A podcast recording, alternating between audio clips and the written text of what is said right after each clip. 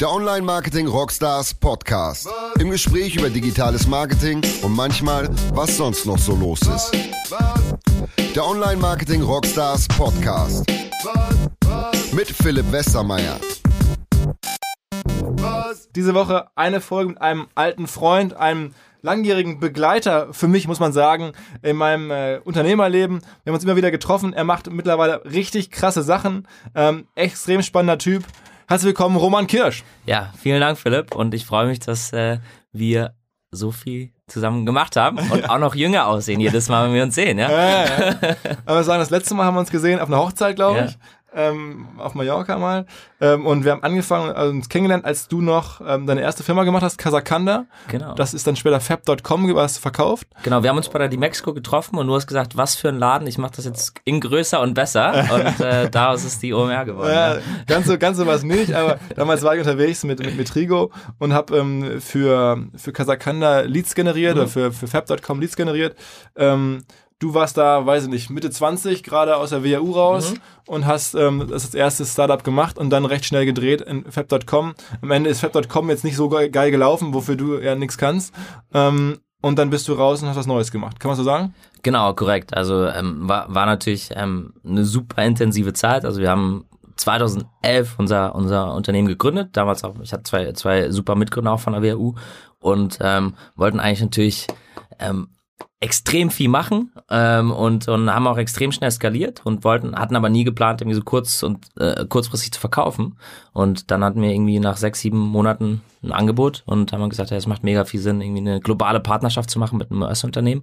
Und dann ging alles viel, viel schneller als geplant. Also von null, von null auf irgendwie 100 Mitarbeiter in sechs Monaten verkauft, dann innerhalb der nächsten neun Monate irgendwie das Europageschäft aufgebaut ähm, auf ein Milliardenunternehmen und dann bin ich auch relativ zeitnah danach irgendwie rausgegangen. Also sag mal ganz kurz, was hat Ja. fab.com für alle, die es gar nicht mehr erlebt haben, was hat das gemacht, die Firma? Ja, stimmt, für, für die nächste Generation, äh, die 2012 noch nicht, noch nicht im Internet unterwegs war. Ähm, es war im Grunde damals der Hoch, Hochpunkt der, der Shoppingclubs. Das heißt, ähm, es gab ein One Privé in Europa, ein Guild, Zalando Lounge kam ähm, und ähm, das Ganze war aber sehr, sehr ähm, fokussiert auf, auf Mode. Und wir haben halt einfach gesagt, hey, es gibt irgendwie nochmal einen Markt, der ist vielleicht halb so groß, aber noch überhaupt sehr, sehr unterrepräsentiert online. Das ist eigentlich das ganze Thema Design, Home, Lifestyle, Living. Ähm, und äh, wir wollten das einfach in cool und fesch machen für die, für die junge Generation. Ähm, und haben das damals aufgesetzt, zeitgleich gestartet mit Westwing. Also wer jetzt irgendwie noch schauen will, wie es ungefähr ausschaut, so ein Shopping-Club-Modell kann auf Westwing gehen. Hat auch ein bisschen Schleichwerbung für den Stefan hier, als Maler. Und ähm, wir waren halt ein bisschen jünger unterwegs mit einer anderen Zielgruppe und ähm, haben das dann in ganz Europa und in den USA gemacht. Und was ist am Ende bei der Fab.com-Story äh, aus der Ferne betrachtet? Du warst ja dann schon raus, als die Firma sozusagen Mhm. äh, vor die Wand gefahren ist. Was ist da schiefgelaufen? Du, ich glaube, ähm, äh, ähm, vielleicht, also ist natürlich aus der Ferne mal einfacher zu sagen, als wenn du mittendrin steckst. Ähm, am Ende des Tages war, war das, ähm, war das, äh, war es eine, ja, eine Verkettung von unterschiedlichen Sachen. Ich glaube, grundsätzlich haben viele Leute gemerkt, dass das Shopping Club Modell gar nicht so attraktiv ist, ja. Und ich glaube, wenn du jetzt anschaust, was sind denn überhaupt noch irgendwie so die letzten Ikonen im Shopping Club? Guild war jetzt kein Erfolg. One King's Lane, also das Vorbild für Westwing, ist irgendwie f- kurz vor der Insolvenz gekauft worden. Es gibt, glaube ich, nur noch Westwing in Europa. One Privé läuft da. ne? Genau, und im Modebereich halt nur ein Privé und, ähm, und die anderen sind alle eigentlich angedockt an Full-Price-Plattformen, die, die halt irgendwie ihre Restposten darüber verkaufen.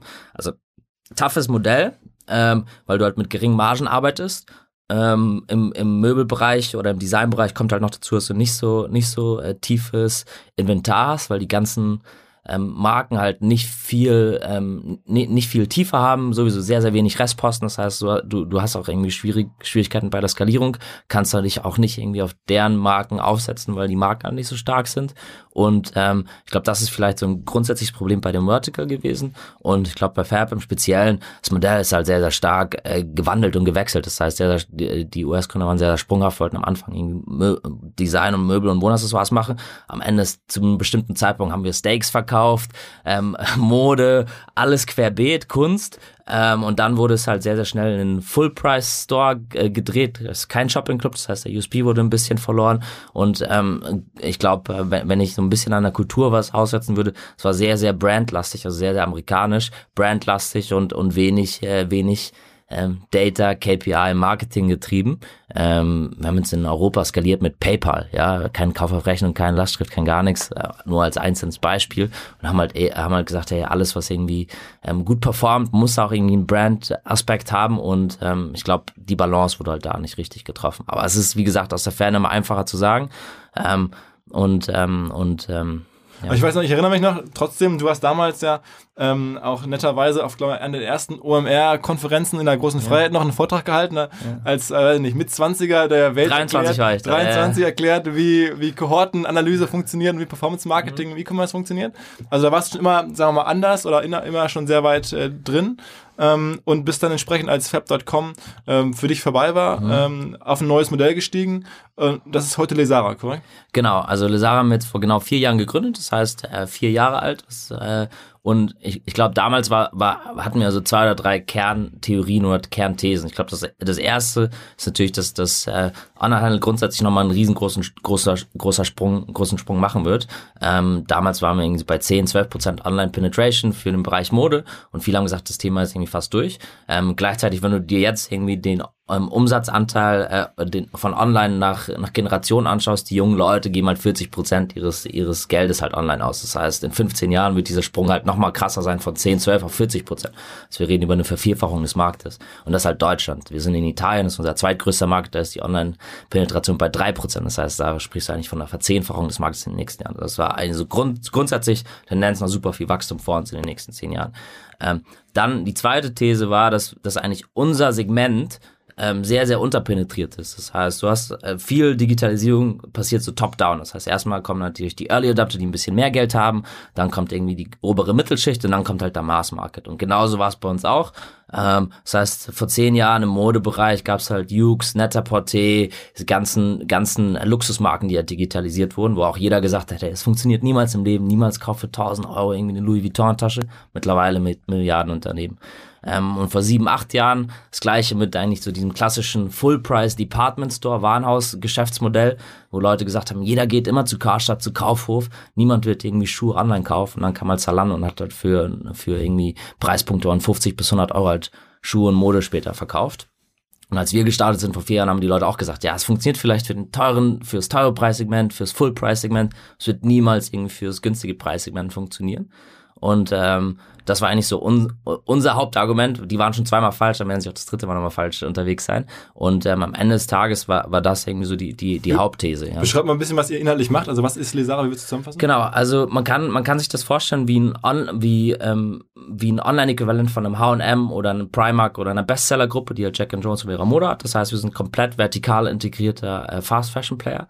Ähm, und äh, heißt, ihr kauft Mode günstig ein in Asien? Nicht nur kaufen, wir, wir, wir, ähm, genau, also, genau, also wir, wir, ähm, und die Idee dahinter ist, dass wir nicht nur das Modell digitalisieren, was die Jungs machen, sondern wir versuchen es natürlich auch sehr, sehr viel Tech- und Datengetriebener zu machen. Das heißt, ähm, es fängt an bei natürlich der Auswahl der Produkte. Was, was willst du überhaupt irgendwie produzieren? Zu welchem Preis?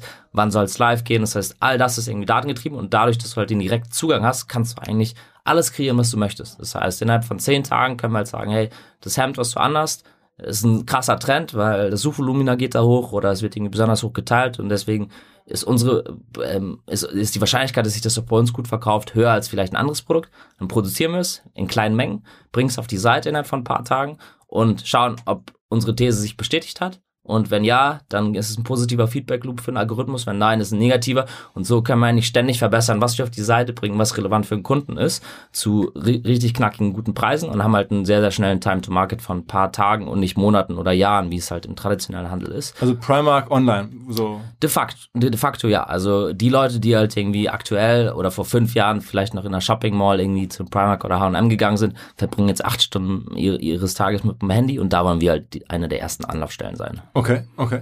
Ähm, und man muss sagen, das ist mittlerweile jetzt ja irgendwie mehr als eine bloße Vision. Ihr seid jetzt ja schon mhm. eine Firma mit wie vielen Mitarbeitern? Ähm, wir sind jetzt aktuell ähm, drei, ein bisschen über 300 Mitarbeiter. Ähm, und das, das sind äh, alles Leute, die entweder in Berlin sitzen oder in, ähm, in, in, in Südchina. Ähm, und wir was auch extrem spannend ist, haben wir jetzt irgendwie vor ein paar Tagen announced, dass wir auch ein eigenes Distributionslager zum Beispiel bauen. Da ähm, stellen wir aktuell auch nochmal 200 Leute ein, die dann in Erfurt dann für uns, äh, für uns das europäische Distributionslager irgendwie ähm, führen und leiten. Das heißt, da werden wir auch schnell die 500, 500er Grenze in den nächsten paar Wochen überschreiten. Ja. Okay. Und sag mal eine Größenordnung Umsatz. Was schafft ihr da? Kannst du da was zu sagen? Genau. Also wir haben, wir haben, glaube ich, ähm, was wir kommuniziert haben, ist, dass wir letztes Jahr zum ersten Mal die 100 Millionen Euro Runrate in, in, in, in Gross Revenue äh, äh, erreicht haben und wir haben auch dieses Jahr irgendwie extrem viel Wachstum irgendwie mitgenommen.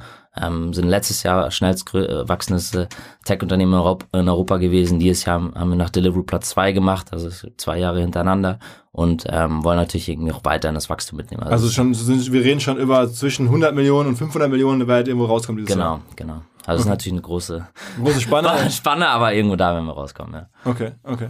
Ähm, und sag mal, wie ging das los? Also du hast, das ist ja irgendwie, äh, also ein, ein Wahnsinnsding. Also wenn man sich überlegt, ich baue mal eben Primark oder H&M nach, das ist ja mit das wertvollste an Firma, was es, was ja. es so gibt. Und da ja. hast du dir nun echt mal eine, eine große Aufgabe gestellt. Ja. Äh, wie viele Gründer seid ihr?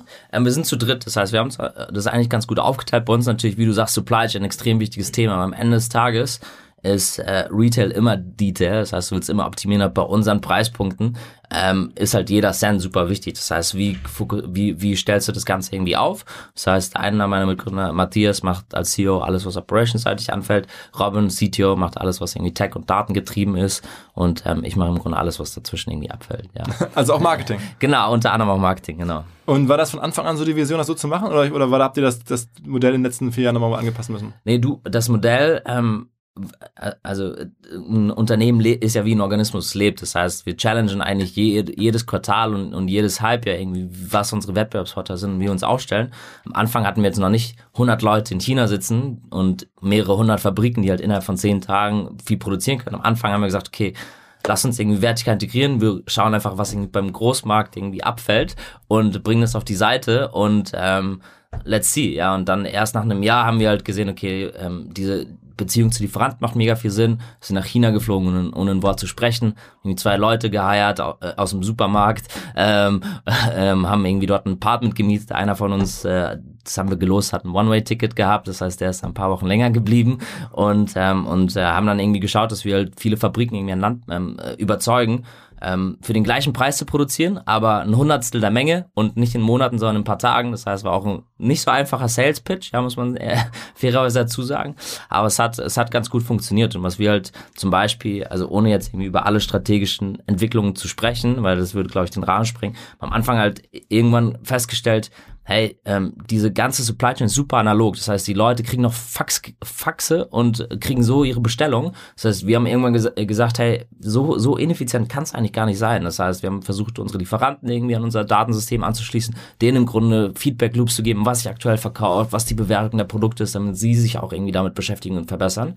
Und haben halt auch irgendwann festgestellt, dass Schnelligkeit echt viel, nochmal viel wichtiger ist als, als nur die reine Kostenoptimierung. Das heißt, wenn du ein Produkt halt innerhalb von zehn Tagen produziert bekommst, ist viel, viel, viel, viel besser, kannst auch ein bisschen mehr zahlen, als wenn du irgendwie drei Monate brauchst, weil du lernst einfach viel, bist viel, viel relevanter für den Kunden und du kannst natürlich auch dein Lager viel, viel schneller drehen. Das heißt, wir brauchen wahrscheinlich irgendwie nur ein Viertel der Lagerfläche ähm, im Vergleich zu einem traditionellen Händler. Das heißt, du sparst auf 75 Prozent Lagerkosten, ja, weil du halt sehr, sehr viel schneller drehst. Und ähm, das heißt, Schnelligkeit hat ganz, ganz andere Vorteile. Also das ganze Thema ist schon auch ein wirklich hartes Tech und Logistik und wirklich Efficiency-Game. Wir sind mehr Tech als, als alles andere, glaube ich. Also eher ein Tech-Unternehmen als, als und Data Science-Unternehmen als, als, ein Händler, genau. Okay. Ja. Okay. Ähm, sag mal ein bisschen was über das Marketing. Ähm, Lesara. Machen wir auch. Ja, ja. Genau. Lesara.de ist, ist sozusagen die stationäre Adresse in Deutschland. Ja. Ähm, ihr seid auch mobil ziemlich stark mhm, unterwegs. Ja. Wie viele Käufer oder Kunden habt ihr in Deutschland ungefähr? Ähm, also wir, wir sind ja mittlerweile ein europäisches Unternehmen. Das heißt, wir haben angefangen in Dach und sind nach zwei Jahren, haben wir gesagt, ja, es funktioniert nicht in Dach, müssen irgendwie daraus ein europäisches Unternehmen äh, bauen und sind jetzt ähm, in acht Sprachen aktiv elf Märkte, die wir irgendwie gezielt bearbeiten und insgesamt kannst du aus 24 Ländern bestellen, aber elf, elf Märkte, wo wir wirklich relativ groß sind und die wir, die wir gezielt bearbeiten. Deutschland ist der größte Markt, Italien der zweitgrößte, dann kommt Frankreich, Holland, das heißt auch schon sehr, sehr ähm, Europa, europaweit gut präsent und es funktioniert in jedem Land anders, aber doch irgendwie gleich gut, ja. Aber das heißt, ähm, jemand, äh, ihr habt es rausgefunden über Shares oder über Suchvolumen, mhm. dass irgendwie, weiß nicht, karierte Hemden oder mhm, irgendwas äh, ja. gerade ange angesagt ja. sind wie pusht ihr das dann äh, in die Masse? Genau, also eine Sache hast du natürlich schon gesagt, das ist äh, äh sehr, sehr stark ein Mobile First Produkt, weil gehst, bist irgendwie in der Bahn oder im Bus, hast halt irgendwie nichts zu tun und browst halt irgendwie rum. Das heißt, eine unserer Herausforderungen ist natürlich eine super geile Mobile Experience zu machen. Also sowohl auf dem Browser als auch in der App. Ähm, über 75 Prozent unseres Traffics und des Umsatzes auch ähm, erfolgen mobile Endgeräte, ähm, weil es auch gut zu unserer Zielgruppe passt. Viele von unseren Leuten, also von unseren Kunden, haben irgendwie gar keinen Laptop oder Computer daheim. Das heißt, wir sind häufig auch irgendwie mit einer der ersten Shops, wo sie überhaupt online kaufen. Wie alt ist eure Zielgruppe? Ist schon recht jung, ne? Ähm, ja, auf mobil ein bisschen jünger, aber grundsätzlich sind wir sehr, sehr normal verteilt. 25 bis 65. Also ähnlich wie die Leute, die zum Primark oder H&M gehen. Das heißt jetzt oh. nicht so, dass wir sagen, wir targeten wie ein ASOS nur die unter 30-Jährigen oder sind irgendwie wie ein Bon Prix bei über 50 unterwegs, sondern wir versuchen halt eine breite Zielgruppe anzusprechen und über Personalisierung, dann über mobile Endgeräte halt die richtigen Produkte und Styles irgendwie den einzelnen Leuten halt anzuzeigen. Ist, ist dann eigentlich sozusagen bei euch Fashion ein großer Anteil oder sind es halt irgendwie eher, eher Produkte? Also nee, 80, 85 Prozent ist schon Textil und Mode. Ja. Okay, okay. Ja. Ähm, also erzähl mal weiter. Das heißt, eure Challenge ist, eure App sozusagen in die Menge äh, auf die Handys zu bekommen. Genau, mo mobile Browser und App. Also das Mo Mobile ist natürlich ein, ein Riesenfaktor. Und ähm, dann schauen wir uns natürlich an, wo verbringen die Leute irgendwie äh, an, äh, anderweitig Zeit irgendwie auf mobilen Endgeräten. Das ist natürlich irgendwie häufig soziale Netzwerke. Ähm, das heißt, ich glaube, wir haben 2,5 Millionen Facebook-Fans. Ähm, ähm, wobei Facebook jetzt auch in, in, in den letzten Monaten und Quartalen jetzt nicht äh, äh, äh eine super krasse Traffic-Steigerung selbst gehabt hat. Ähm, deswegen sind wir auch ähm, deutlich mehr auch in, auf Dating-Seiten unterwegs, auf, auf allen möglichen Portalen, wo halt viel Traffic ist und äh, wo, wo Leute halt einfach browsen. Gaming-Seiten sind natürlich groß, vor allem bei weiblichen, äh, bei, bei der weiblichen Zielgruppe. Also es gibt ein paar Games, wo eigentlich über 90 Prozent der, der Spieler irgendwie Frauen sind.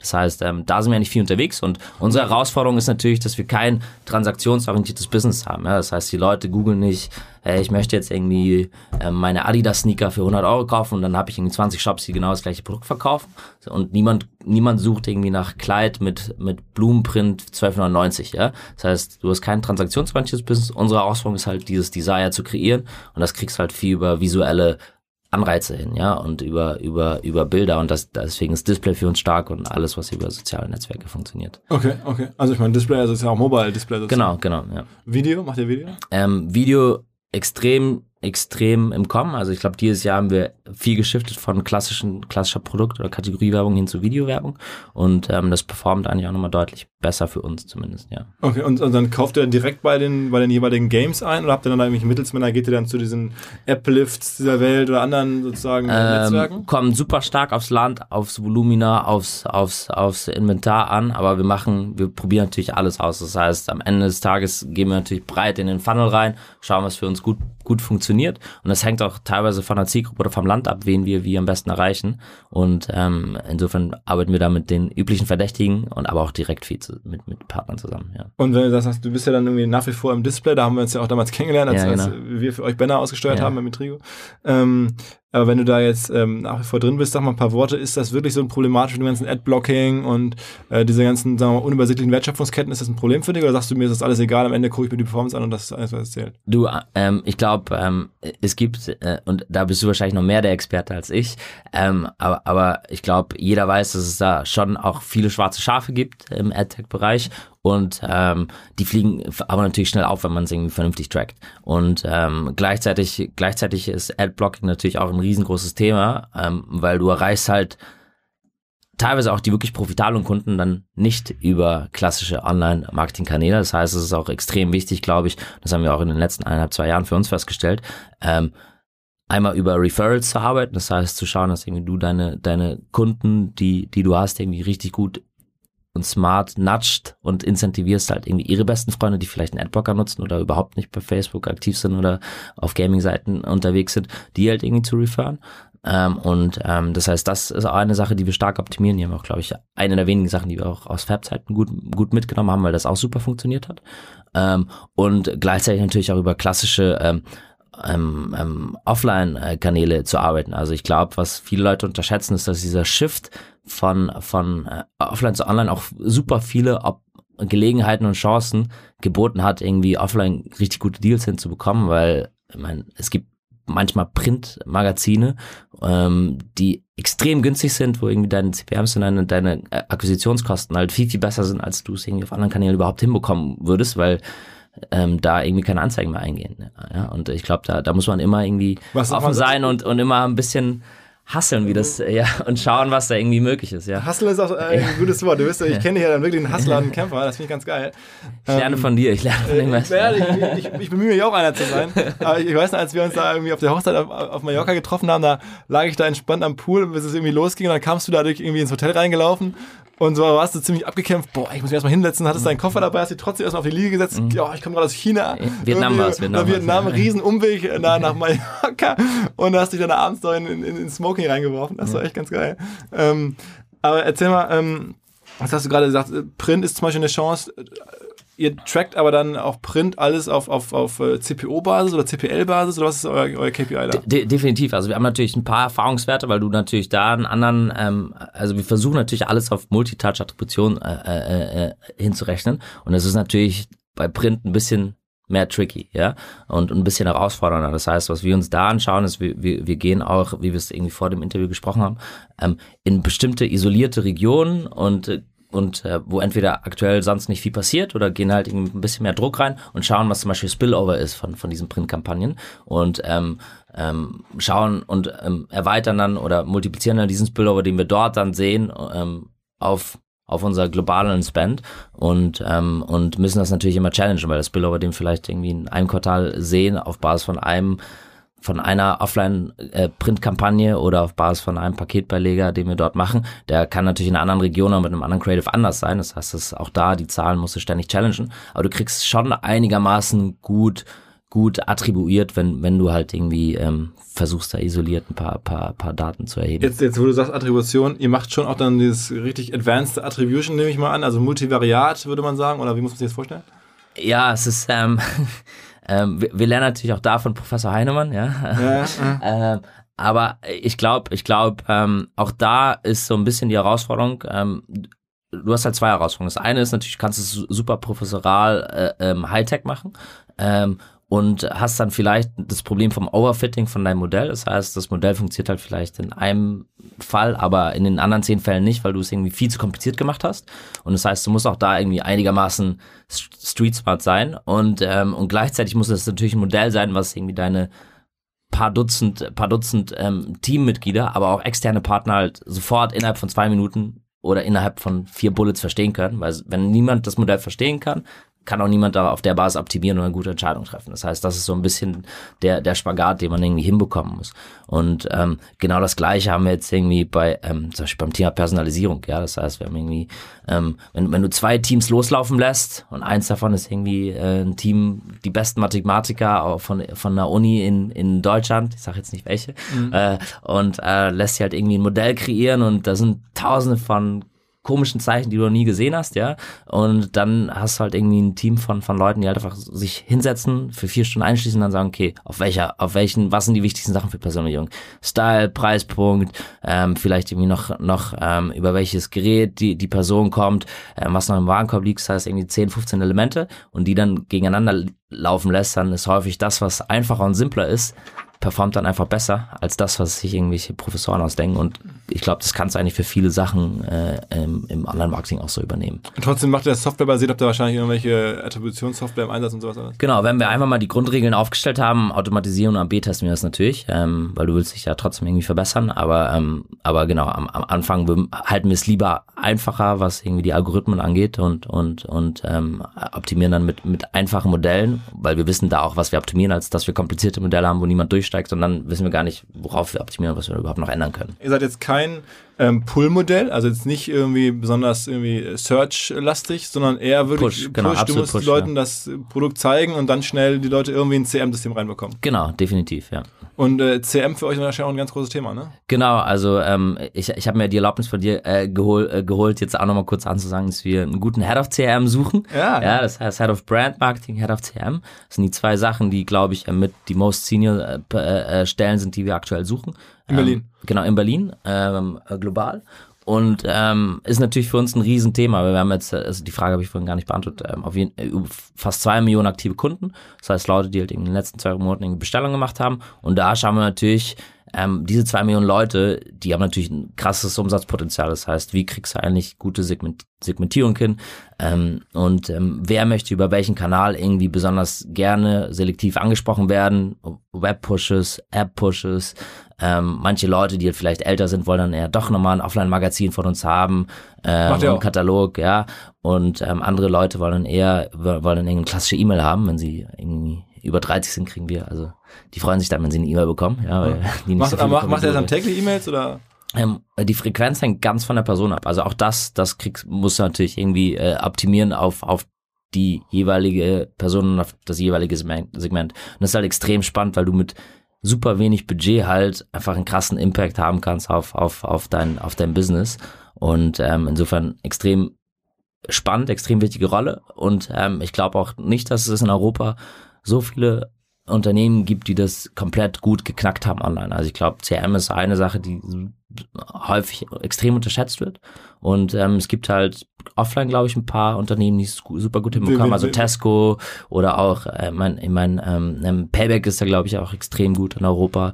Ähm, in den USA hat das zum Beispiel online irgendwie ein Wish extrem gut hinbekommen. Da wolltest du ja wahrscheinlich auch nochmal. Ja, ja, ja. Komm ich gleich zu, ja. Genau. Und, ähm, und ähm, ich, ich glaube, dass das da. Aber was machen die so gut? Was viel machen, was war, so ein Wish ist ja auch so ein bisschen eine Firma, die immer häufig unter euch in einem Atemzug genannt wird, Ja. umgekehrt, weil die in den Mhm. USA das ein ähnliches Mhm. Modell verfolgen und auch Mhm. da sehr erfolgreich sind. Mhm. Was machen die so gut?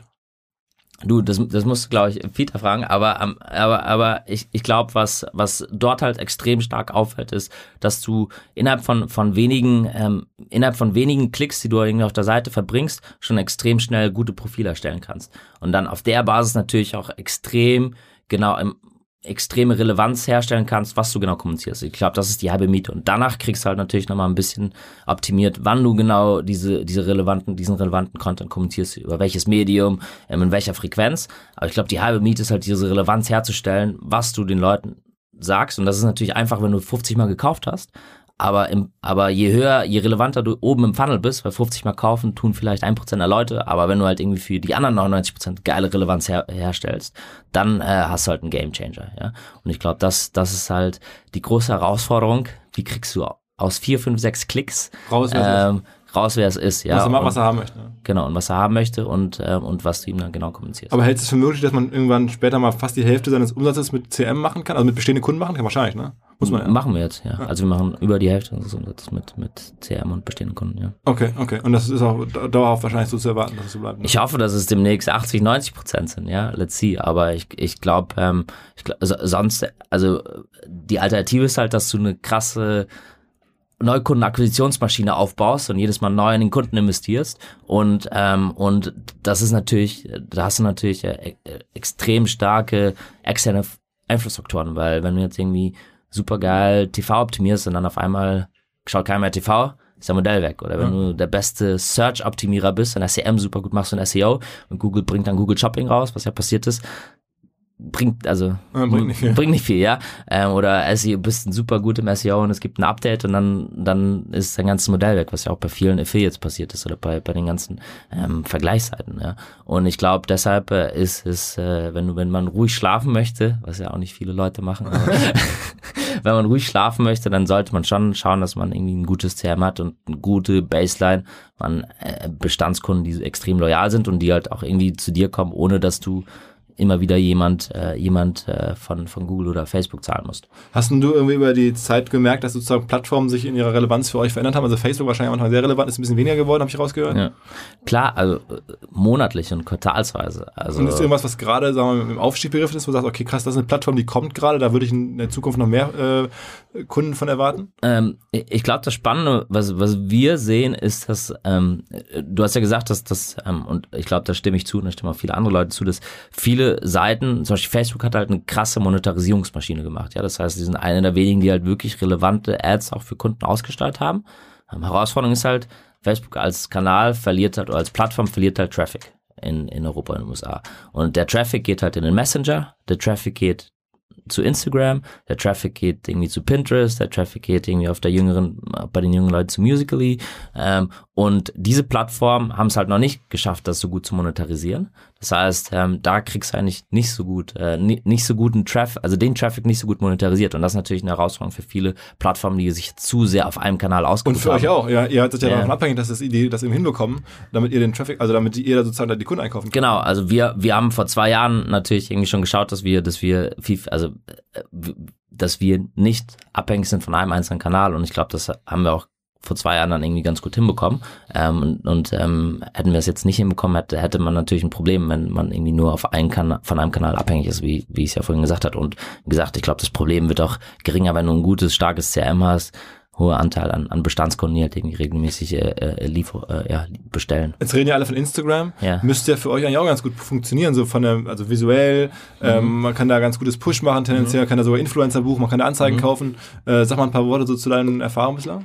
Ähm, also, jein, also ich, ich glaube, Instagram ist für uns, ähm, ähm, wenn wir jetzt nochmal in dieser Analogie bleiben, wo wir eigentlich im, im, im Textil- und Modebereich angesiedelt sind, ist Instagram eher im High-End-Luxury-Bereich oder vielleicht noch Upper, Upper äh, Mass Market. Und ähm, grundsätzlich, ja, von, von, von, der, von den Verschiebungen her. Und das heißt, es ist nicht hundertprozentig unser, unser, ähm, unser Klientel. Das heißt, ähm, natürlich sind wir auch bei Instagram unterwegs, aber es ist jetzt nicht so ein krasser Traffic-Bringer und und ähm, und äh, so einflussreich, wie es vielleicht andere Kanäle sind, wo unsere Zielgruppe halt eher Zeit verbringt. Gibt es da irgendwas, was ich jetzt übersehen habe oder was wir noch nicht besprochen haben? Also Pinterest hast du gehört, das stelle ich mir aber auch noch recht klein vor irgendwie. Auch noch recht klein, genau. Also, aber genau das, das ist natürlich immer die Herausforderung, dass du immer schaust, okay, wo verbringen irgendwie deine Leute Zeit? Was machen sie? Für uns ist es teilweise auch zum Beispiel TV, aber auch irgendwie, wenn wir jetzt über äh, ähm, Plattformen online sprechen, verbringen die Leute halt, wie gesagt, viel Zeit auf Dating-Plattformen, auf Gaming-Plattformen. Dating heißt dann Tinder und so oder, oder irgendwie. Eher so klassisches äh, Free, Cheap, Ah, okay, äh, okay, okay. kostenloses Dating, Yuppie und Co. Oh, oh, wirklich, das ist nach wie vor da. Ja, Krass, krass. Yappi, äh, hab ich schon lange nicht mehr gehört. warst du länger nicht mehr drauf, ja? Nee, nee, nee, aber ich mein Profil ist glaube ich inaktiv. Okay, okay. Ähm, okay, dann sag noch ein paar Worte zu Wish. Das ist ja sozusagen eine der absoluten Trendfirmen global. Äh, sind die deutlich größer als ihr? Wie, wie, wie viel sind die größer ungefähr? Ähm, es, ist, es ist ein super anderes, also ähm, es ist ein anderes Modell, ne? Das heißt, das muss man, glaube ich, das muss man, glaube ich, verstehen, weil das ist ein Marktplatz. Das, ähm, das heißt, Wish macht, glaube ich, relativ gut, was, ähm, was zum Beispiel in eBay nicht so gut hinbekommen hat. Weil am Ende des Tages ist es halt nochmal ein Mobile eBay, was halt sehr, sehr äh, schnell skaliert ist über dank CRM, dank einfach auch nochmal von einem aggressiveren Marketing, das heißt dann auch damals irgendwie sehr, sehr stark über Facebook skaliert.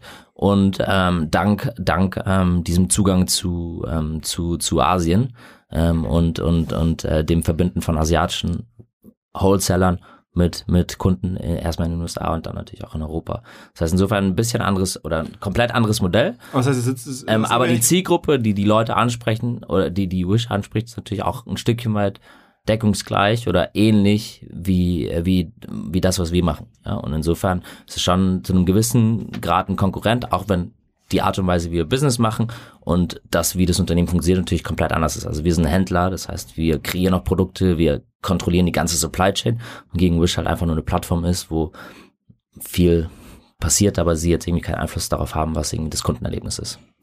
Okay. Ähm, also, du sagst, also, sagst jetzt irgendwie, was ähm, eBay falsch gemacht hat, ist also sozusagen, die haben nicht so diese ganzen asiatischen äh, Produzenten angeschlossen gekriegt.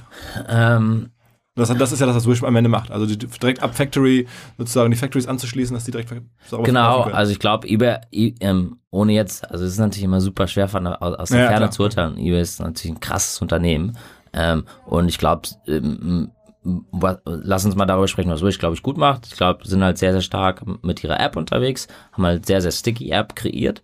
Ähm, und da sind sie wahrscheinlich eine der besten weltweit und ähm, haben aber auch gleichzeitig dann gesagt, hey, komm, ähm, uns ist jetzt nicht so wichtig, was das Kundenerlebnis ist. Wir packen einfach alle Leute auf die Plattform und dann, ähm, wenn die Bewertungen halt nicht so gut sind und die Lieferzeiten 60 Tage betragen, ähm, kompensieren wir das durch geiles CRM und geile Push-Notifications. Und das ist im Grunde das, was, was passiert ist. Und ich glaube zum Beispiel, eBay hat halt in den letzten Jahren viel, viel auf Qualität geachtet, was auch glaub, meiner Meinung nach richtig ist, also mittellangfristig. Das heißt, wenn du da irgendwie eine schlechte Bewertung hast, wirst du auch schnell von der Plattform gekickt. Und ich glaube, ähm, wenn du den gleichen Maßstab jetzt bei Wish anlegen würdest, gäbe es da gleich keine Händler mehr, ja. okay. Okay. Ja. Ähm, aber trotzdem, den Menschen ist am Ende egal, sie wollen einfach günstig kaufen und das ist ja auch eine, eine Proposition, die Wish auf jeden Fall erfüllt. Man kann da sehr, sehr günstig irgendwelche Textilien kaufen. Genau, also Wish ist natürlich ein General, General Merchandise äh, das heißt, da kannst du alles kaufen. Ich glaube, Textilien ist gerade gar nicht äh, das, der, der, die dominante Kategorie, also Electronics, Gadgets, alles Mögliche kannst du dort erwerben. Und ähm, ich glaube, was vielleicht nochmal, wir haben ja vorhin über diese großen Trends gesprochen, gesagt, hey, eigentlich dieses untere Segment ist halt super unterrepräsentiert, weil die Leute halt vielleicht noch keinen keinen Computer hatten zu Hause, aber jetzt in den letzten vier Jahren Mobile Commerce explodiert ist.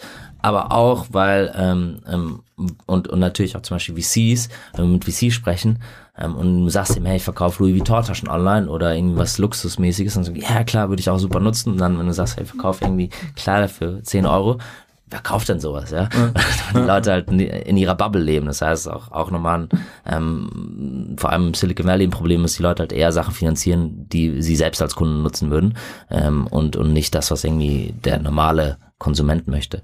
Ähm, ich glaube, ein weiteres Phänomen, was da jetzt passiert ist, ähm, oder warum solche Unternehmen ähm, stark gewachsen sind und da, da ähm, geht jetzt auch zum Glück der Gesetzgeber gegen vor, ist, dass natürlich diese ganzen Unternehmen überhaupt kein, also im ähm, legal so in der Grauzone arbeiten. Das heißt, ähm, zahlen keine, keine Einfuhrzölle, ähm, zahlen keine VAT, keine Mehrwertsteuer. Und damit hast du natürlich gegenüber einem klassischen Händler, der in Europa ist, ob offline oder online, gleich mal 30 Prozent oder mehr an, an Kostenvorteil. Und, ähm, und du kannst auch bestimmte Sachen nicht machen. Das fast unmöglich dort zu retournieren, hast natürlich kein Kundenservice, kriegst deine Sachen irgendwie mit China Post, heißt, äh, China subventioniert natürlich auch das ganze Thema, weil E-Commerce für die extrem wichtig ist. Das heißt, äh, du kriegst eigentlich Free Shipping für ein 55 Cent Produkt aus China, was halt nicht also macht von den Economics keinen Sinn, ja, also das Paket kostet allein schon 5, 6 Euro, aber dadurch, dass China subventioniert, ähm, ist es halt möglich. Und ähm, ich glaube, das, das ist aber etwas. Sie bei euch nicht. Nee, wir, wir verschicken natürlich aus Europa mit DRL. Das heißt, weil wir natürlich ein gutes Kundenerlebnis, äh, in Deutschland zum Beispiel mit DRL, in Nordex ist Post Nord oder irgendwie ähm, DPD in, in Österreich. Aber das heißt, wir haben ein komplett lokalisiertes und gutes Kundenerlebnis. Ähm, um, weil wir glauben, dass es irgendwie mittel- und langfristig halt der richtige Weg ist. Ähm, und eine chinesische Regierung würde jetzt auch nicht ein europäisches Unternehmen so, äh, sponsern, wenn wir mit China Post irgendwie kostenlos verschicken wollen. Aber bei, bei Wish ist das so, weil das dann sozusagen nicht die Genau. Wish-Leute selber verschicken, sondern weil das dann die, Die chinesischen Händler. Händler Genau. verschicken das dann und dann kommt sozusagen per China Post in irgendwo Europa oder ah, Genau, wenn es durch den Zoll durchgeht, weil natürlich keiner äh, den Zoll zahlt. Und ich glaube, das ist auch eine krasse Grauzone, die, also für uns natürlich ein Stückchen weit schadet, aber am Ende des Tages reiten wir auf einer Welle und bieten ja trotzdem ein gutes Produkt an. Aber ich glaube, was da an Milliarden für den normalen Handel irgendwie verloren geht und auch für den Steuerzahler ist eigentlich schon krass, ja, dass das irgendwie niemand, niemand so auf dem Schirm hat. Ja, ja. Und ich glaube, jetzt hat in, gibt's in UK erstmal zum ersten Mal ein Gesetz, dass, dass auch die Leute irgendwie auf Amazon und Co., auch Amazon profitiert davon massiv, die zahlen sowieso keine Steuern, aber ich glaube, Amazon hat, hat wächst ja vor allem über den Marketplace, das heißt, hier haben natürlich auch die ganzen chinesischen Händler äh, ähm, ähm, an- angedockt und ähm, müssen jetzt zum ersten Mal auch wirklich darauf dann zumindest mal Mehrwertsteuer zahlen. Das heißt, die ganzen Preise gehen um 20 Prozent hoch dort. Ähm, und ich glaube, da ändert sich jetzt zum Glück was.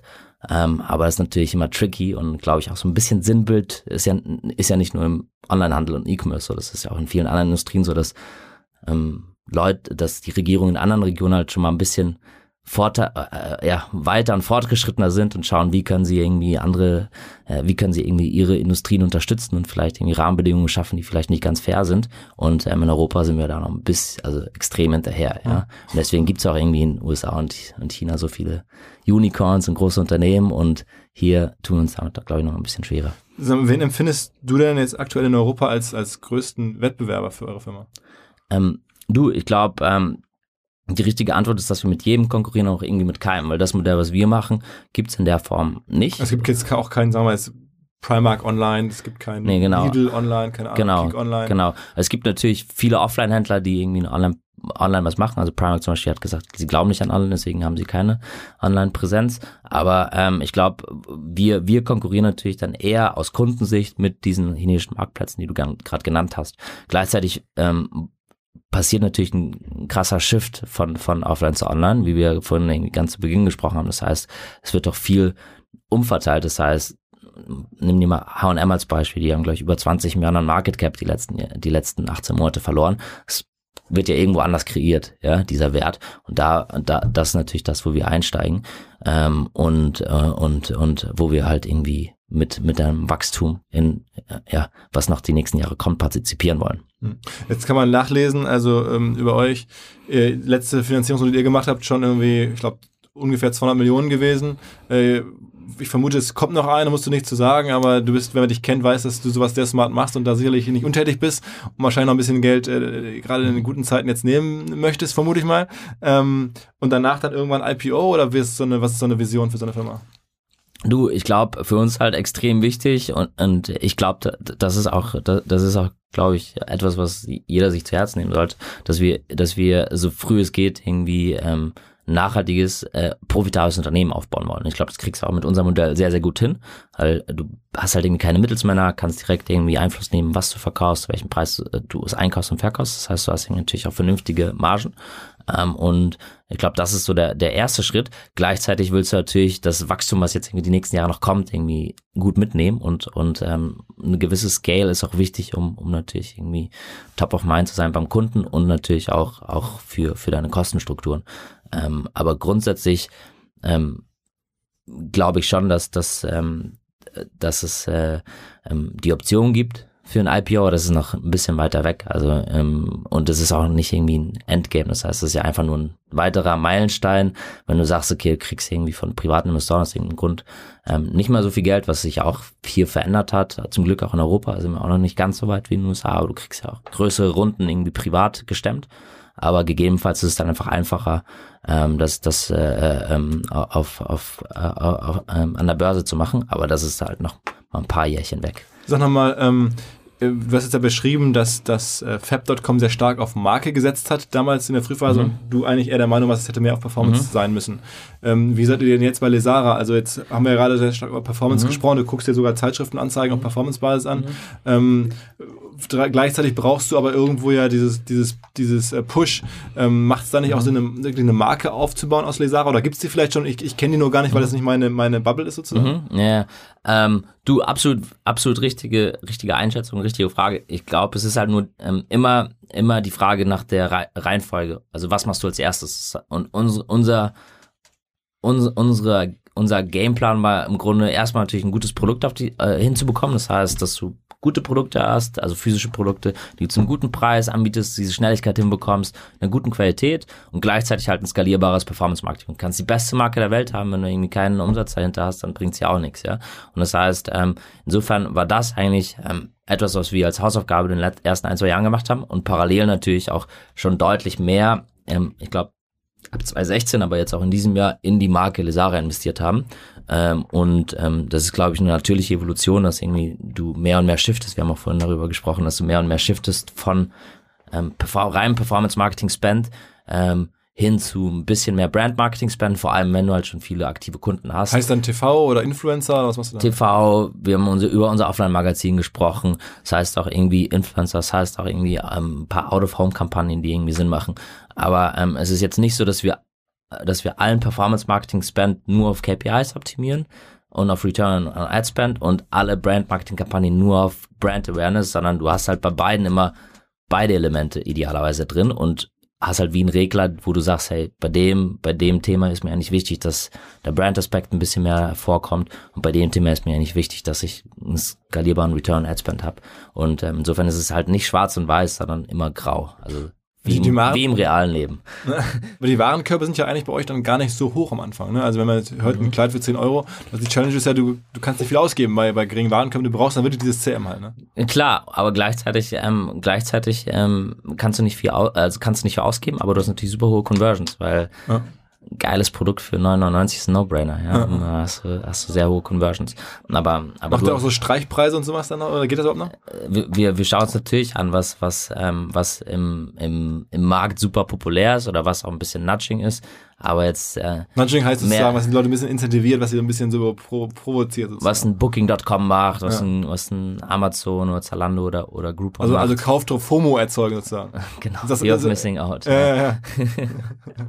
ja, also geht, also ich meine, Booking ist ja mega krass. Also ich meine, da, da bist du auf der Seite und dann schon geht's los. Irgendwie, ich habe noch keinen Flug ausgewählt, da ist das schon irgendwie ausgebucht und irgendwie, die wissen noch gar Ja, nicht, du musst natürlich immer ein bisschen aufpassen, dass du, dass du ähm, trotzdem authentisch und credible bist. Das heißt, wenn da steht bei uns, dass das Produkt schon 20 Mal verkauft wurde, stimmt das natürlich auch. Bei Booking bin ich mir halt nie sicher, weil ge gefühlt jedes Hotel fast ausgebucht ist, was ich irgendwie haben möchte. Vielleicht sind es auch die Hotels, die ich dann auswähle, aber, aber gefühlt ist es jedes Mal der Fall. Da ist natürlich das Inventar halt limitiert, ja. Das heißt, du kannst dann äh, ähm, in zehn in acht von zehn Fällen ist es dann nicht ausgebucht und denkst, ja, die haben mich getrickst, aber dann kann es doch einer von den zwei Fällen sein, wo es wirklich so ist und dann ärgerst du dich.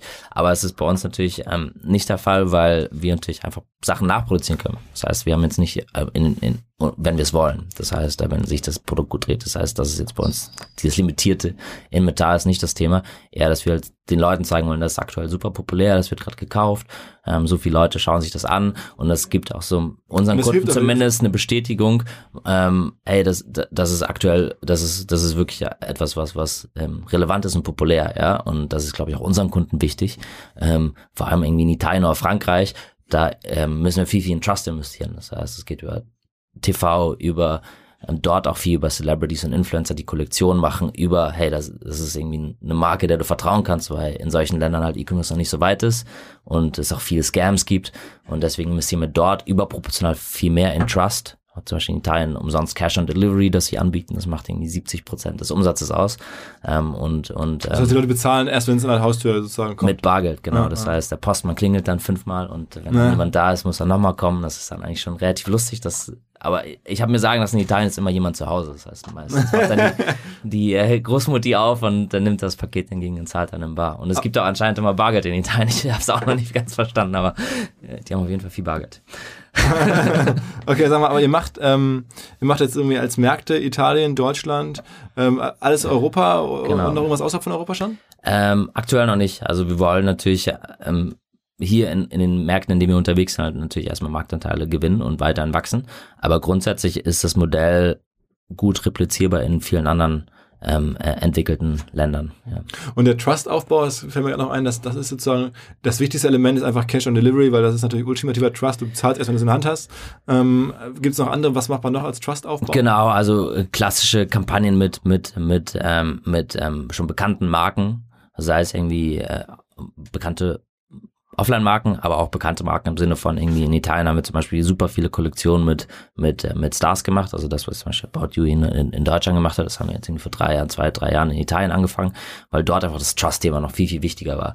Ähm, es ist jetzt irgendwie in Nordics oder in Deutschland und Holland nicht so relevant, ähm, weil die Leute halt irgendwie ähm, größeres Grundvertrauen haben und wenn sie halt irgendwie natürlich auch hier bei uns Kauf auf Rechnung zahlen, dann hast du natürlich auch ein Stück weit ein Trust-Element. Ähm, aber genau, da gibt's auch noch so an, andere kleinere Sachen, die du machen kannst. Aber, aber Zahlung, also man unterschätzt häufig, was für einen Einfluss halt irgendwie Zahlungsmethoden oder auch mal, dass du den Leuten halt irgendwie eine Dankeskarte schickst oder, oder, oder dass du halt irgendwie sagst, hey, wir sind auch in deiner Sprache für dich verfügbar 24-7, was das irgendwie für einen Einfluss haben kann. Auf die Conversion hinten auch. Genau, Auch. ja, und auf Bestand. Und jetzt ja. habt ihr, habt ihr Return-Raten, also wie man sich das aus dem E-Commerce vorstellt, sagen die Leute halt bei diesen geringen Preisen, behält man es dann doch. Genau, also Retourenrate ist natürlich immer korreliert mit Preispunkt. Das heißt, äh, insofern bei niedrigen Preispunkten retournieren Leute weniger. Ähm, was kommt, das kommt uns zugute. Das zweite, was uns zugute kommt, ist, wir haben natürlich super konsistentes Sizing. Das heißt, ähm, wenn du einmal dein, dein T-Shirt in 2XL kaufst, wer Philipp gesehen hat, weiß, dass er nicht 2XL braucht, aber wenn du einmal 2XL in 2, oh, doch, ja. Äh, ähm, in 2XL kaufst und du sagst, hey, das passt, ähm, dann kannst du eigentlich alles in der Größe kaufen, weil es einfach konsistent ist. Und bei einem klassischen äh, Händler, wo du hunderte Marken hast, äh, fällt jede Größe anders aus. Das heißt, du kannst eigentlich, hast keine Lerneffekte als Kunde. Und bei uns ist es halt so, dass dann eine Bestandskunde zumindest dann viel, viel geringere Retourenquoten hat als Neukunde. Aber also ihr würdet jetzt aber nicht irgendwie, weil du gerade hast du gesagt irgendwie auch, dass ihr andere Marken, Marken arbeitet, sind dann eher prominente Marken, also People. Nee, genau, ge- sorry, damit, damit meinte ich eigentlich äh, externe Marken, die zum Beispiel mit uns Kooperation machen. Das heißt, ähm, in dem Sinne dann irgendwie eine, eine in Deutschland dann Daniela Katzenberg, aber wir machen halt viel in Italien, also mit bekannten Celebrities als Marken. Aber ihr würdet jetzt nicht Adidas oder irgendwelche. Nee, nee, nee, also genau. Alles, was ihr verkauft, ist Lesara, Genau. sozusagen produced in Lesara, Genau, genau. measured und. über 90 Prozent, ja. ja. Okay, okay. Also kein Händler in dem Sinne. Ne? Genau, ja. Was ist denn das beste Produkt, das ihr jemals gemacht habt? Also wo du sagst, okay, wenn ich das immer verkaufen könnte, das wäre, also das Blümchenkleid wahrscheinlich nicht. Ja. Ich ja Zalando, hat mir mal erzählt, dieser weiße Converse oder dieser Stan Ja. Smith, der muss halt für die ein Monster sein. Ja. Ähm, Gibt es bei euch so ein Monsterprodukt? Ja, das Interessante ist aber, es super viele Trends und die, du hast halt eine krasse Trendvolatilität. Das heißt, ähm, die Leute sehen irgendwas im TV, das ist irgendwie absolut äh, äh, ähm, am Abgehen und dann verkauft sich zwei Wochen lang und danach ist er auch wieder weg. Ähm, Beispiel zum Beispiel dieses Jahr waren diese Pool-Floaties, ja, also ähm, falls du die kennst, äh, du, du mit Pool-Floaties mit Einhorn und Unicorn Ach, diese und rosa Tiere für, Flamingos. für Swimmingpool. Genau, und da, das haben wir halt schon irgendwie letztes Jahr ein bisschen gespürt. Und dieses Jahr haben wir gesehen, wir voll auf den Trend hat irgendwie 200 verschiedene Versionen von Pizza bis, bis Ananas, bis irgendwie Für den Swimmingpool. Pelikan, genau, für den Swimmingpool. Das war zum Beispiel im Sommer ein Riesentrend. Wir hatten Anfang des Jahres LED-Schuhe, das heißt ganz viele verschiedene Schuhe mit, mit LEDs. Und das ist dann immer cool, wenn du zum Konzert gehst und sagst, geil, also alle Leute haben Lesara LED-Schuhe. Ähm, dann ähm, ein Einhörner haben wir ja kurz zu gesprochen, das war Anfang des Jahres auch ein großer Trend. Jetzt sind es irgendwie so Mermaids, also Jungfrauen, Ariel-Style. Und das ist das Schöne. Das heißt, wenn du einmal diesen Trend siehst und, und, und dann packst du den irgendwie auf dem Hoodie, ja, ähm, und siehst, es geht extrem durch die Decke, dann, dann ähm, kannst du eigentlich diesen Trend nehmen und eigentlich diese Meerjungfrau oder dieses, diesen Unicorn-Einhorn für auch 100 andere Produkte pappen, ja. Das kannst du auf dem T-Shirt, auf dem Turnbeutel, auf dem Schuh, auf, auf dem Kissen, ja, und dann machst du eine ganze Unicorn oder, oder, oder Ariel Meerjungfrau, also nicht Ariel, aber eine Meerjungfrau-Kollektion und die Leute gehen halt extrem darauf ab. Und diese Schnelligkeit kriegst du halt natürlich hin, in unserem Fall. Äh, Und damit hast du natürlich ein Alleinstellungsmerkmal am Markt, ja, weil alle Leute genau in diesen vier Wochen Unicorn-Produkte haben wollen oder Meerjungfrau-Produkte und du bist halt der Einzige, der ein richtig großes Sortiment da- damit hat. Aber das heißt, für euch schon, äh, sagen wir, die Wertschöpfung der Firma ist ja schon echt an verschiedenen Stellen. Also an der Produktion in China, dass ihr da, sagen wir mal, günstig den Kram schnell bekommt. Mhm. Dann im Marketing in Deutschland dass ihr eine, oder in Europa, dass ihr eine große Abnehmerbasis habt. Und dann, dass ihr das Scouting, dass ihr checkt, was nun gerade gefragt Und die ist. Daten, genau. Und, und, und Aber das wo, wird wie erkennt ihr sowas? Also du sagst jetzt irgendwie da, ich habe ja diese, diese Pooltiere auch schon Mhm. ein paar Mal irgendwo gesehen und dachte mir, ja, sieht man jetzt häufiger. Aber wie erkennt man das strukturiert und wie schafft man das also zu ahnen? Das, das ist ja, macht ihr ja nicht durch Zufall. Also Mhm. Genau, das ist ja, also- Mhm. kann, ich, ich nehme nicht an, dass bei dir irgendwie so gut gekleidete junge Leute im Büro sitzen und sagen, uh, das könnte mal ein Trend werden. Das ist ja irgendwie maschineller bei dir. sind extrem gut gekleidet bei uns, die Leute. Ja, aber, aber, ähm, aber genau, also du hast recht. Das, das heißt, auch da sind wir halt hingegangen und haben, gesagt, haben halt geschaut, wie machen es eigentlich andere Leute. Wir waren nie im Modebereich unterwegs, ja. Und dann haben wir gesehen, okay, die anderen Leute gehen mehr so auf Cocktailpartys und äh, rum, nach ja. dem dritten Caipirinha sagen sie, boah, grün wird auf jeden Fall eine geile Farbe, ja. Und ich habe das bei der Fashion Week dort gesehen. Dann sagen die anderen, ja, ja. Und dann gehen sie wieder zurück ins Office, verkatert am nächsten Morgen und kaufen dann für 5 Milliarden Euro irgendwie grüne äh, äh, äh, Schuhe, ja.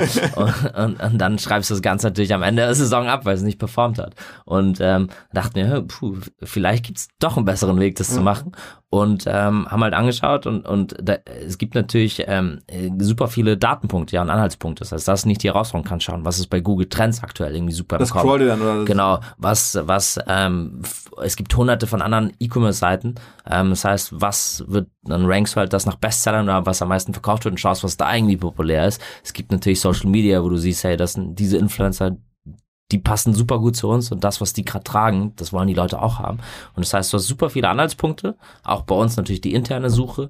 Ähm, und ähm, die Herausforderung ist, das Ganze zu aggregieren und dann Wahrscheinlichkeiten zu basteln daraus. Und ähm, was ich vorhin zu dir meinte, dann bastelst du halt diese Wahrscheinlichkeiten. Und das Schöne ist halt, du kriegst diese Wahrscheinlichkeiten super gut. AB-testet, weil Ja. du kriegst halt nach zwei Wochen raus, okay, dreht sich jetzt oder nicht. Und dann verbessert sich dein Modell. Und das ist natürlich, das heißt, nach drei, vier Monaten hast du so viel Daten, dass du super gute Algorithmen hast. Und beim klassischen Händler, der halt immer zwölf oder 18 Monatszyklen hat, hast du nach fünf Jahren vielleicht ein Modell und bis dahin hat sich Also so du die Welt echt eine zehnmal gedreht. Maschine, wo man sozusagen irgendwann daneben stehen kann und die erkennt, die saugt die Trends aus dem europäischen Markt raus, lässt es in Asien produzieren und Ja. schmeißt es wieder zurück in den Das Markt. Interessante ist, dass viele relevante Trends auch aus Asien mittlerweile kommen. Aus Korea oder also zum Beispiel in Europa. Die Leute sind halt vielleicht so ein Jahr hinter vielen Trends in Korea unterwegs, vor allem beim Männermodebereich ist auch Okay, spannend. was tragen die da gerade? Ja, die, die tragen irgendwie super geile Chino-Pants. Also insofern das, Okay, äh, oh. kommt, kommt vielleicht auch noch, ja. Bei Okay. Frauen Haremshosen, let's see. Also ähm, das ist halt extrem spannend zu sehen und ähm, das ist natürlich auch eine große Wertschöpfung, dass du das Ganze nicht mehr auf Cocktailpartys machst. Kannst auch so Cocktails im Office trinken, aber, aber sondern eher datengetrieben. Mhm. Ist ja auch Mass Market, muss man sagen. Ja, ist ja genau, Mass Market ja, und genau. ich meine, diese Cocktail-Party-Geschichten, das ist ja häufig dann auch irgendwie total Genau, top-notch. und, und genau das gleiche, was du im Silicon Valley hast, dass du dass die Investoren halt nur das äh, in das investieren, was sie selbst irgendwie kaufen wollen würden, hast du eigentlich auch dort bei diesen Cocktailpartys, die Leute kaufen halt das, was sie selbst cool finden Mhm. und das und ähm, und hören halt nicht auf den Kunden und wir versuchen das Ganze so ein bisschen zu, wenn du es wenn du es jetzt irgendwie auf philosophisches Level heben möchtest, zum pathetisch sein möchtest, zu demokratisieren, weil am Ende des Tages geben wir den Leuten, was sie haben wollen, sofort. Und äh, ich meine, man muss doch mal sagen, also wir sind jetzt ja schon fast am Ende. Ähm, äh, es gibt natürlich auch Kritik an dem Modell ein bisschen, weil er natürlich auch sehr viel jetzt in China produziert. Mhm. Das ist jetzt ja Mhm. ähm, immer schon challenging, so äh, da äh, Rechtssystem ist ein bisschen anders und, und am Ende die Moral ist dann ein bisschen anders als Mhm. jetzt bei uns. Ähm, hast du da Gedanken zu? Du, definitiv, Sustainability ist für uns ein Riesenthema. Und ähm, ich glaube, ähm, äh, in, in der Realität produziert ja, produzieren ja 80, 90 Prozent der Leute dort, ja. Und ich glaube, das Einzige ist, dass wir halt sehr, sehr offensiv da und, äh, und proaktiv damit, damit umgehen und kommunizieren. Ähm, und ähm, ich glaube, wir dadurch, dass wir halt vor Ort sind, kreieren wir nochmal eine ganz andere Transparenz. Das heißt, viele andere Händler sagen ja einfach, oh ja, ich weiß jetzt gar nicht, wo das herkommt, ich kaufe das bei diesem Trading-Partner und der gibt das vielleicht, und dann hast du halt fünf Leute dazwischen, am Ende des Tages weiß niemand, wo das Zeugs produziert wurde. Und äh, bei uns ist ja so, dass wir, wie gesagt, 100 Leute haben, die halt vor Ort alles auditen, ähm, die halt auch äh, super eng mit den Lieferanten zusammenarbeiten. Das heißt, wir wollen auch irgendwie so partnerschaftliche Beziehungen mit den Leuten, das sind auch Unternehmer wie du und ich. Und ähm, ich glaube, das ist zum einen ähm, das, das, das große Thema, äh, Transparenz und dass du halt dort vor Ort bist und direkt bei den Leuten einkaufst, nicht über zehn Mittelsmänner. Ähm, das andere Thema ist ähm, dieses Faxgeräte-Thema. Das heißt, die Leute sind so ineffizient und wir helfen denen mit Technologie halt effizienter zu werden, dass sie halt irgendwie äh, Pla Kapazitäten planen können, dass sie halt irgendwie Feedback-Loops bekommen, was irgendwie gut läuft, was nicht. Das haben die Leute sonst gar nicht. Das heißt, du sagst denen, hey, die Leute sind, die, die Kunden sind happy mit dem Produkt, toll, bei dem Produkt hast du die, das Verbesserungspotenzial, krieg, kriegen, bekommen die Leute eine ganz andere Ownership, weil die sagen, das Produkt wird wirklich genutzt, dann schickst du noch ein paar Bilder von Kunden, dann sind die extrem happy. Und dann das dritte ist natürlich, ähm, allein vom Businessmodell her, sind, arbeiten wir natürlich viel, viel effizienter mit Materialien. Wir produzieren jetzt nicht irgendwie fünf Millionen Produkte und dann hoffen wir, dass es, dass es sich verkauft.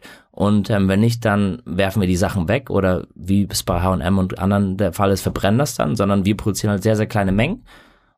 Und wenn die sich halt drehen, bestellen wir. Aber jetzt, wir bestellen jetzt nicht auf Verdacht. Das heißt, du bist auch viel, viel effizienter, was irgendwie die, die Nutzung von Materialien angeht. Also im Grunde glaube ich, dass wenn mehr Leute das so machen würden wie wir, wäre die ganze Supply Chain effizienter und besser und, und, ähm, und partnerschaftlicher und mit mehr Transparenz. Ich hoffe es natürlich für die Gesellschaft, für unser Businessmodell müssen wir uns irgendwie noch bessere Sachen ausdenken, aber, aber aktuell haben wir da, glaube ich, schon ein Alleinstellungsmerkmal.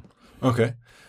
Wahnsinn. Also ähm, finde ich total beeindruckend. Generell, ähm, was du, ich meine, man darf es glaube ich sagen, 29 Mhm. und jetzt hast du irgendwie so eine, ich schätze mal wahrscheinlich irgendwie Bewertung demnächst von, weiß nicht, 400, 500 Millionen, halbe Milliarde Firma, wenn es denn klappt. Also ich muss nichts zu sagen. Äh, auf jeden Fall ein ganz großes Ding da am Start. Ähm, äh, ja, sehr beeindruckend. Du bist so bei Forbes auf so irgendwie 30, unter 30 Liste noch draufgerutscht. Gerade noch, Äh, gerade grad noch, last grad noch. minute, ja. Aber wahrscheinlich für dich auch irgendwie mehr so eine Side Note, ne? Du, äh, ist natürlich eine Ehre, wobei, wobei ich die Forbes jetzt nicht gelesen habe, aber, aber ähm, ist, ist, ähm, ist natürlich immer happy, weil wie du sagst, in Deutschland kriegt man wahrscheinlich, äh, aber es gilt ja, geht ja nicht nur für mich so, eher Kritik, aber dann international ist es natürlich besser wenn- oder schöner, wenn man ab und zu auch mal auf so einer Liste steht. Also, also Roman, echt äh, Monstergeschichte. Ähm, ich hoffe, wir bleiben noch eine, eine Weile äh, connected, ähm, auch wenn du irgendwann in die absolute Champions League der, der, der Fashion Player äh, einsteigst und irgendwie, ähm, ja, weiß ich nicht, nur noch mit den Jungs von Bestseller und, und keine Ahnung, äh, den Top-Playern, äh, Indie, Indie-Text und so rumhängst. Ähm, äh, ja, also wäre, glaube ich, ganz geil für, für Berlin, wenn du das Ding äh, richtig groß bekommst. Wir und- geben uns Mühe. ja, ja, ja. Also oder auch für Deutschland. Ähm, Wahnsinn Story und Cool. alles, alles Gute. Ne? Wer bei Ja. dir arbeiten möchte, kann, glaube ich, eine Menge mitnehmen. Ja, vielen Dank auch. Ähm, und äh, es ist mir auch eine Ehre, dass wir uns nicht mal bei einer Hochzeit abends äh, mit einem Cocktail sehen, sondern auch äh, im, im Businessleben mal wieder. Und ähm, ich meine, die Glückwunsch kann ich nur zurückgeben. Also ich glaube, dass ihr es in den letzten Jahren irgendwie aufgebaut habt. Schon krass. Und jetzt hier im Office, gut, guter Vibe, ja. Alles klar. Vielen Dank. Hau rein. Ciao, ciao. Ciao, ciao.